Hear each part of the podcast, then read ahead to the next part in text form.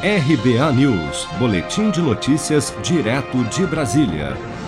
O ministro da Saúde, Eduardo Pazuello, prometeu nesta quarta-feira entregar aos estados 230 milhões e 700 mil doses de vacinas contra o novo coronavírus até o final de julho deste ano.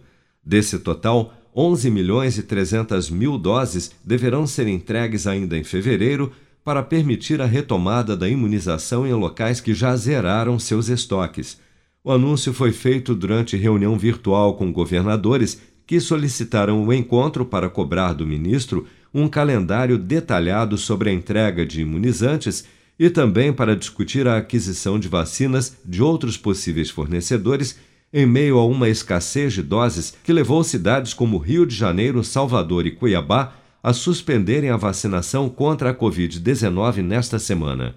Após o encontro, o governador do Piauí e coordenador sobre vacinas no Fórum Nacional dos Governadores, Wellington Dias, destacou que a nova entrega de doses prometida pelo ministro da Saúde será suficiente para vacinar todas as pessoas do grupo de risco no primeiro semestre deste ano, o que deverá ter um impacto positivo sobre hospitalizações e óbitos. Desses 230 milhões é, de doses prometidas para até julho, em um cronograma mês a mês, nós temos aproximadamente 40 milhões que de verdade ainda dependem de Anvisa, depende de aprovação, é esse da Organização Mundial da Saúde, do consórcio.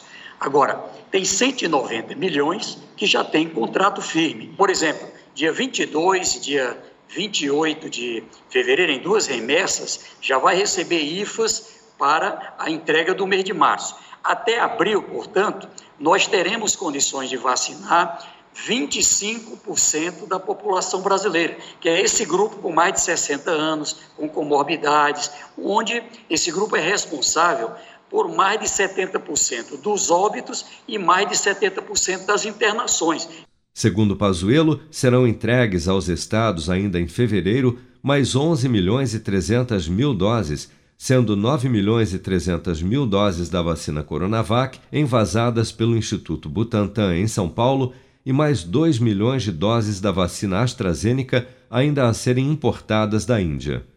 Além da produção de imunizantes no Brasil, a partir de março pelo Instituto Butantan e pela Fiocruz, as vacinas Sputnik da Rússia e Covaxin da Índia também foram incluídas no cronograma apresentado pelo ministro da Saúde nesta quarta-feira, apesar de ambas ainda não terem recebido a aprovação da Anvisa para uso no país. Se você quer começar a investir de um jeito fácil e sem riscos, faça uma poupança no Sicredi. As pequenas economias do seu dia a dia vão se transformar na segurança do presente e do futuro. Separe um valor todos os meses e invista em você. Poupe com o Sicredi, pois gente que coopera cresce. Com produção de Bárbara Couto, de Brasília, Flávio Carpes.